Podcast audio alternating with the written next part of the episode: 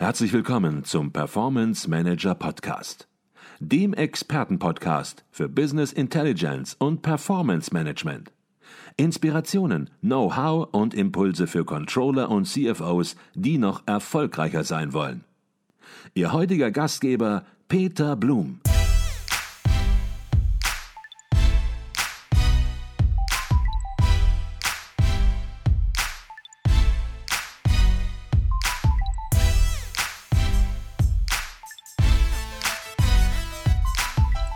Herzlich willkommen im Performance Manager Podcast. Mein Name ist Peter Blum. Künstliche Intelligenz und Machine Learning halten viele für das nächste große Ding in der Unternehmenswelt. Großkonzerne forcieren heute schon ihr Engagement in diesem Bereich. Auf der anderen Seite kommt eine Studie der Forrester Analysten zu dem Ergebnis, dass rund die Hälfte aller Unternehmen, die sich bisher mit diesem Thema befasst haben, aktuell noch keinen messbaren wirtschaftlichen Nutzen daraus ziehen. Viele sagen aber auch, dass es schlicht zu früh ist, hierzu eine Aussage zu machen. Entscheider sehen, so Forrester, in künstlichen Intelligenztechnologien, KI-Technologien heute in erster Linie ein Instrument, um aus ihren Analytics- und Big Data-Initiativen mehr herauszuholen. Ich bin heute zu Gast bei der JEDOX AG auf dem internationalen Partner Summit in Köln. Und bei mir stehen die beiden Experten von JEDOX zu diesem Thema, Celine Furnans, Product Marketing Managerin bei JEDOX und Peter Strom, Senior Manager Research. Herzlich willkommen bei uns im Podcast heute. Hallo, schön hier zu sein. Wir freuen uns sehr, hier zu sein, Herr Blum. Herzlichen Dank, dass Sie sich die Zeit nehmen, hier zwischen verschiedenen Vorträgen, Sie müssen auch gleich nochmal auf die Bühne, kurz für ein Interview bereitzustehen. Frau Vonhans, Herr Strom, lassen Sie uns deshalb direkt zum Punkt kommen. In welcher Weise könnten Unternehmen und insbesondere das Controlling von KI, von Machine Learning, ML profitieren? Was ist heute schon möglich? Mhm. Also Unternehmen können heute schon vor allen Dingen auch im Controlling von KI und vor allen Dingen auch vom Machine Learning profitieren. Vor allen Dingen im Einsatz, ähm, wenn man Richtung Prozessautomatisierung denkt. Ähm, stellen Sie sich vor, Sie haben eine Salesplanung, Sie machen das Forecasting. In der Salesplanung kann ich bereits durch große Datenmengen ähm, Forecasts liefern. Das heißt, ich kann bereits Vorschlagswerte liefern, die dann ein Entscheider entweder akzeptieren kann, nochmal verändern kann oder ich kann sogar, wenn ich an das rollierende Forecasting denke, kann mir ja auch ähm, einen automatisierten Prozess äh, vorstellen, wo ich sagen kann, ich lasse mir monatlich die Ergebnisse einfach nur noch updaten und ausspielen. Also das sind mögliche ähm, Einsatzszenarien, die bereits auch heute schon so gelegt werden. Mhm. Also auch ganz konkrete Einsatzszenarien, die im Controlling eine Rolle spielen, bei klassischen Controlling-Funktionen wie Planung, Reporting, Analyse, Forecasting hatten Sie jetzt ganz konkret angesprochen. Ich gehe davon aus, auch für die anderen Bereiche Planung, Analyse, Reporting sehen Sie genau solche Möglichkeiten, solche Optimierung mit Hilfe von KI und Machine Learning. Genau, richtig. Also gerade im Bereich Corporate Performance Management geht es natürlich auch viel, wie Sie schon angesprochen haben, um die Entscheidungsunterstützung. Mhm. Also, dass ich mir anschaue, was sind meine Treiber im Unternehmen. Ich analysiere große Datenmengen, die ich intern bereits in Systemen habe, im CRM-System, im ERP-System oder auch externe Daten mhm. und lerne daraus, lerne, was sind meine Treiber für meine Business Performance und ähm, sage die dann wieder voraus um zu lernen, okay, wie muss ich meine Performance ähm, eventuell mit Treibern steuern. Okay, jetzt hören viele Führungskräfte auch aus dem Finanzbereich unseren Podcast und die sagen, Mensch, Mensch, Mensch, künstliche Intelligenz, KI abgekürzt, Machine Learning, ML abgekürzt. Warum erlebt das überhaupt so ein Hype in letzter Zeit? Vielleicht können Sie dazu was sagen. Ähm, warum hebt das Thema so ab? Mhm. Ja, sehr gern. Also klar, künstliche Intelligenz, ich sage mal, die Algorithmen, ähm, die da benutzt werden, die sind nicht neu, die haben sich natürlich weiterentwickelt. Aber warum wir gerade jetzt so einen großen Hype erleben, ist vor allen Dingen durch die großen Datenmengen, die jetzt vor allen Dingen durch Social Media ähm, bereitstehen und auch durch die ähm, äh, Compute-Ressourcen, also die Rechenleistung, die in der Cloud verfügbar ist. Mhm. Nur das macht äh, jetzt eigentlich die künstliche Intelligenz möglich. Und wenn wir vielleicht nochmal schauen, was ist denn das überhaupt? Mhm. Ähm, was, äh, was bedeutet dieser Begriff? Da geht es vor allen Dingen darum, eine, eine Sammlung an Technologien, die ähm, versucht, die menschliche Intelligenz nachzubilden. Und da gibt es noch ähm, verschiedene Unterkategorien. Machine Learning erlebt jetzt auch gerade einen Hype. Und da ist eben die Besonderheit dabei, dass ich dem Programm oder der Maschine nicht sage oder ähm, bereits ähm, Regeln mitgebe, wie Entscheidungen getroffen werden können, sondern dass die Maschine selbstständig aus großen, großen Datenmengen lernt, ähm, sich dort die Regeln zusammensucht, Muster erkennt und dann eben auch wieder selbstständig Entscheidungen fällen kann. Mhm. Gerade bei Themen, die einen Hype erleben, muss man ja immer ein bisschen vorsichtig sein. So manche ja, Sau wurde schon durchs BI-Dorf getrieben und ist dann wieder in der Versenkung ähm, verschwunden. Bei KI, bei Machine Learning scheint das nicht so zu sein. Dafür ist das Thema einfach zu groß und zu wichtig und die Datenmengen werden immer größer. Sie haben das angesprochen und man muss hier mit ganz anderen Methoden und Mitteln entsprechend äh, rangehen. Aber gerade bei Themen, die in Hype erleben, ist es natürlich wichtig, die lohnenden Felder herauszuarbeiten. Was sind die lohnenden Felder, wenn es wirklich ums Corporate Performance Management geht, wo ein mittelständisches Unternehmen möglicherweise auch hingucken sollte und sagen, okay, da greife ich jetzt mal an, da greife ich mal rein? Mhm. Ähm, die Frage ist natürlich ganz unternehmensspezifisch. Also ich muss mir meine Themen im Unternehmen anschauen. KI hat ein sehr, sehr breites Einsatzspektrum. Wir bei der JEDOX konzentrieren uns eben hauptsächlich auf die Themen Planung und Corporate Performance Management. Mhm. Und eins der Themen, ähm, wo wir schon sehr viele äh, Kundenanfragen auch haben, ist gerade im Bereich Kundenanalyse. Mhm. Also das ähm, vor allen Dingen im B2B-Bereich die Kunden ähm, ihre Kunden besser verstehen wollen. Sie wollen verstehen, was ist das Verhalten der Kunden, wer wird zum Beispiel demnächst abwandern, ähm, wer ist am profitabelsten, dass ich eben genau vorhersagen kann, okay, dieser Kunde hat eine gewisse Wahrscheinlichkeit, im nächsten Monat zum Beispiel seinen Vertrag zu kündigen, mhm. ist aber sehr wertvoll für mich und ich bekomme einen Vorschlag, wie ich diesen Kunden ähm, entsprechend wieder akquirieren kann. Mhm.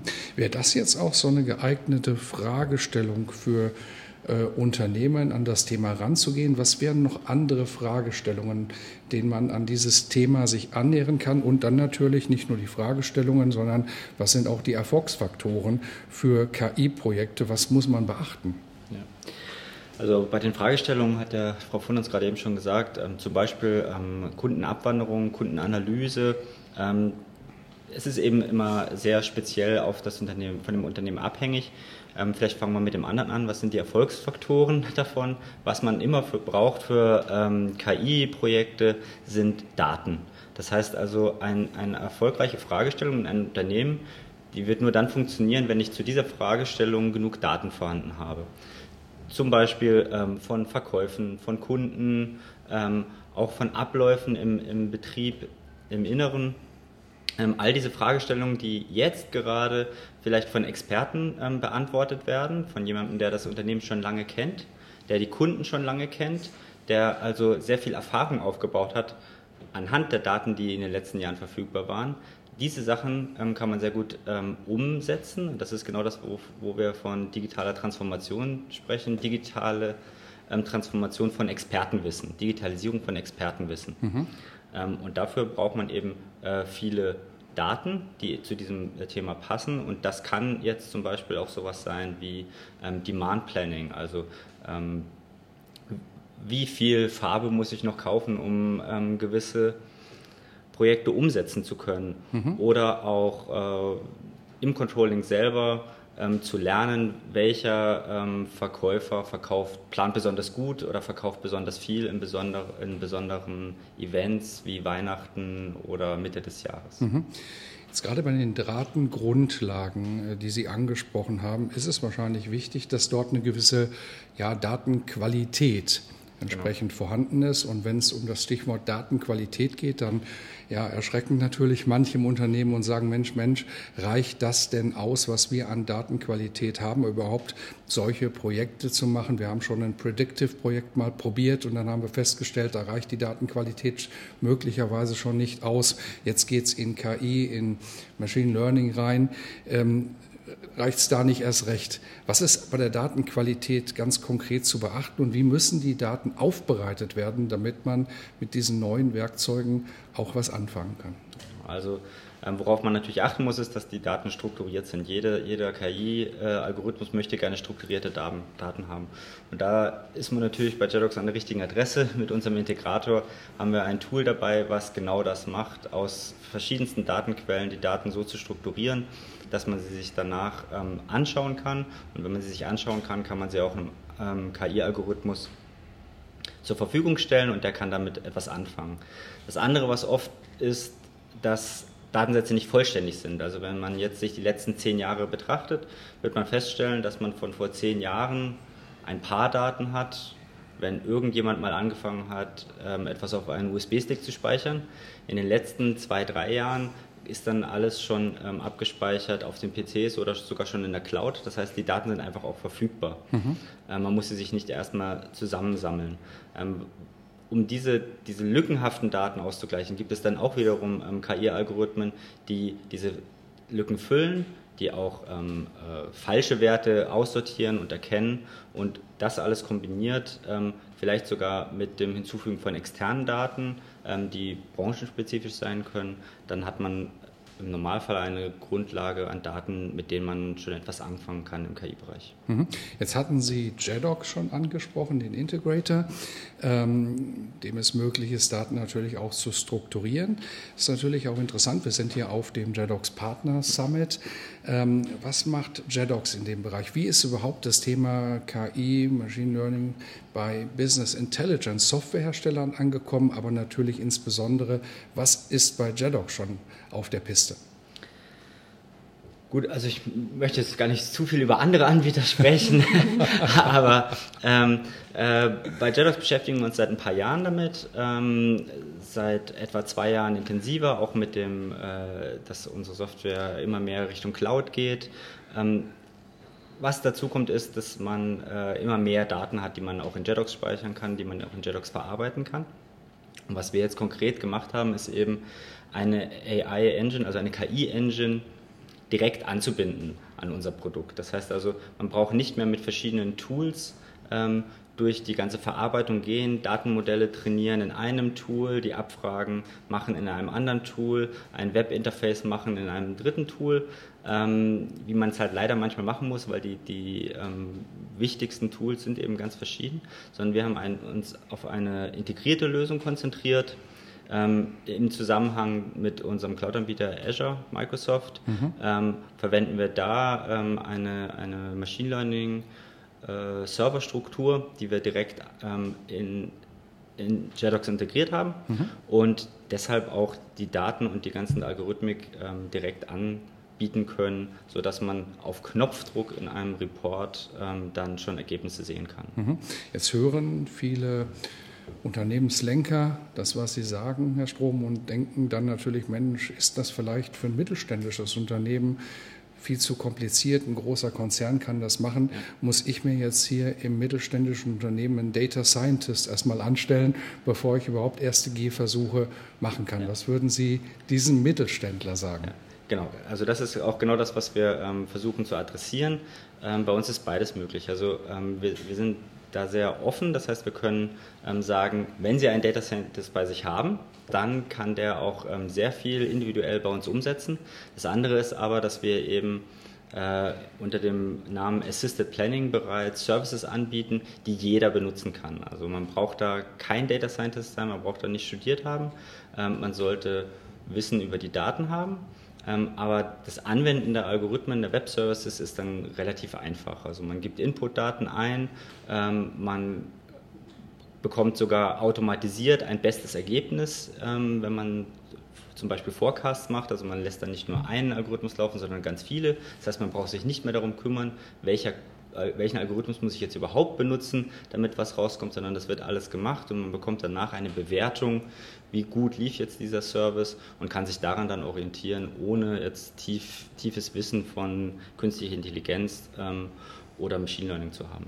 Okay, kommen wir zur letzten Frage. Ich sagte, dass wir sind hier auf dem JEDOX Partner Summit und Sie haben heute noch einiges vor sich, einiges zu tun, müssen sich auf den nächsten Vortrag vorbereiten.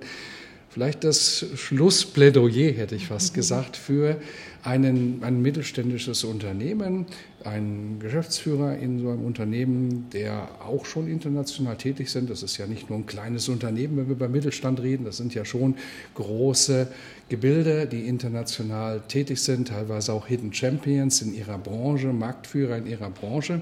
Warum muss sich ein mittelständisches Unternehmen heute schon mit diesen Technologien beschäftigen und sollte nicht abwarten aus Ihrer Sicht? Mhm. Also gerade im Mittelstand, ähm, ich spreche über Themen wie Kostendruck, ähm, wir haben den War on Talent. Ähm, es geht also darum, dass ich äh, neue Mitarbeiter finden möchte. Es gibt für ganz, ganz äh, vielfältige Einsatzmöglichkeiten für KI. Und ähm, wenn Sie sich mal äh, Studien anschauen, zum Beispiel von Accenture, ähm, wird eben für KI vorausgesagt, dass es vor allen Dingen in Richtung Profitabilität und in Richtung Wachstum einen erheblichen Beitrag zur Wirtschaftsleistung eines Unternehmens in jeglichen Branchen ähm, stellen kann.